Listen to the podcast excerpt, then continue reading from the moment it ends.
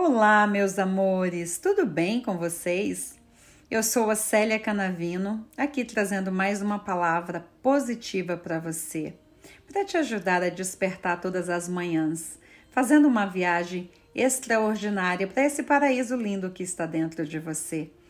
Eu vim falar para você, continuando a mensagem da gratidão no mês da gratidão, falar de autoanálise autorrespeito. Afinal de contas, a gente só dá para as pessoas aquilo que a gente carrega, aquilo que a gente tem. Então, eu vou mostrar para vocês hoje, em uma análise, em uma história que eu gosto muito, que existia um mosteiro no topo de uma montanha, bem velhinho, já caindo os pedaços. E um dia os seus monges chegam ao seu mestre e diz: Mestre, o nosso mosteiro está velhinho e nós não temos fundos para renová-lo. E o mestre pensou: hum, é hoje que eu pego esses meninos. Então, sugeriu: olha só, vocês descem até a vila e roubam, roubam todas as casas. Eles acharam um pouco estranho, falaram: Mestre, como assim? Roubar? Roubar todas as casas? O mestre, sim, com tudo que vocês trouxerem de lá, nós vamos vender, arrecadar fundos para construir um novo mosteiro. Mas há uma condição. Vocês não podem deixar que ninguém, absolutamente ninguém, os venha roubando. Afinal de contas, isso destruiria a nossa reputação, a reputação do mosteiro. Eles acharam estranho, mas obedeceram a ordem do teu mestre e desceram, foram roubar. O mestre então entrou para dentro daquele velho mosteiro e ali encontrou um dos seus monges sentado meditando. E diz: Oh, o que fazes aqui? Não foi com seus companheiros? Ele respondeu: Mestre, estou cumprindo uma ordem sua.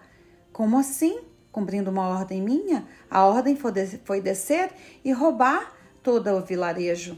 Ele falou: Não, mestre, tu me dissestes que eu não posso deixar ninguém, absolutamente ninguém, me ver roubar. E, mestre, eu me vejo o tempo todo. Eu nunca estou sozinho. Eu sempre estou comigo mesmo. Eu sempre me observo. Então, mestre, eu me vejo o tempo todo. E o que, que quer dizer essa palavra? Essa palavra quer dizer que eu e você temos que nos observar todo o tempo e o tempo todo. Não precisamos ser o que as pessoas esperam de nós. Não precisamos ser o que o mundo espera de nós. Nós precisamos ser o que nós esperamos de nós mesmos. Não temos que fazer absolutamente nada para impressionar ninguém. Nós precisamos nos impressionar. Nós precisamos fazer do, do despertar pela manhã até voltar à cama. Nós temos que nos orgulhar de todos os passos que nós damos durante o dia. 24 horas por dia, 7 dias na semana, 30, 31 dias ao mês. 365 dias no ano, 52 semanas. Nós precisamos fazer essa viagem para dentro de nós.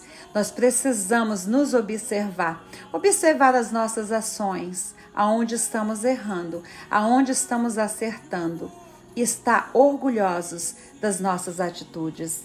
1 Coríntios 11, 28 a 34 diz assim a Bíblia: Examine-se, pois, o homem a si mesmo, e assim coma do pão e beba do cálice, porque quem come do pão e bebe do cálice, bebe para sua própria condenação, se não discernir o corpo do Senhor que habita em ti, que habita em mim. Então, nós precisamos nos examinar diariamente não precisamos fazer nada para impressionar o outro. Não precisamos fazer nada para agradar o outro.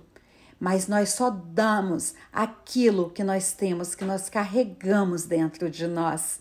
Então, procura ser a sua melhor versão diariamente.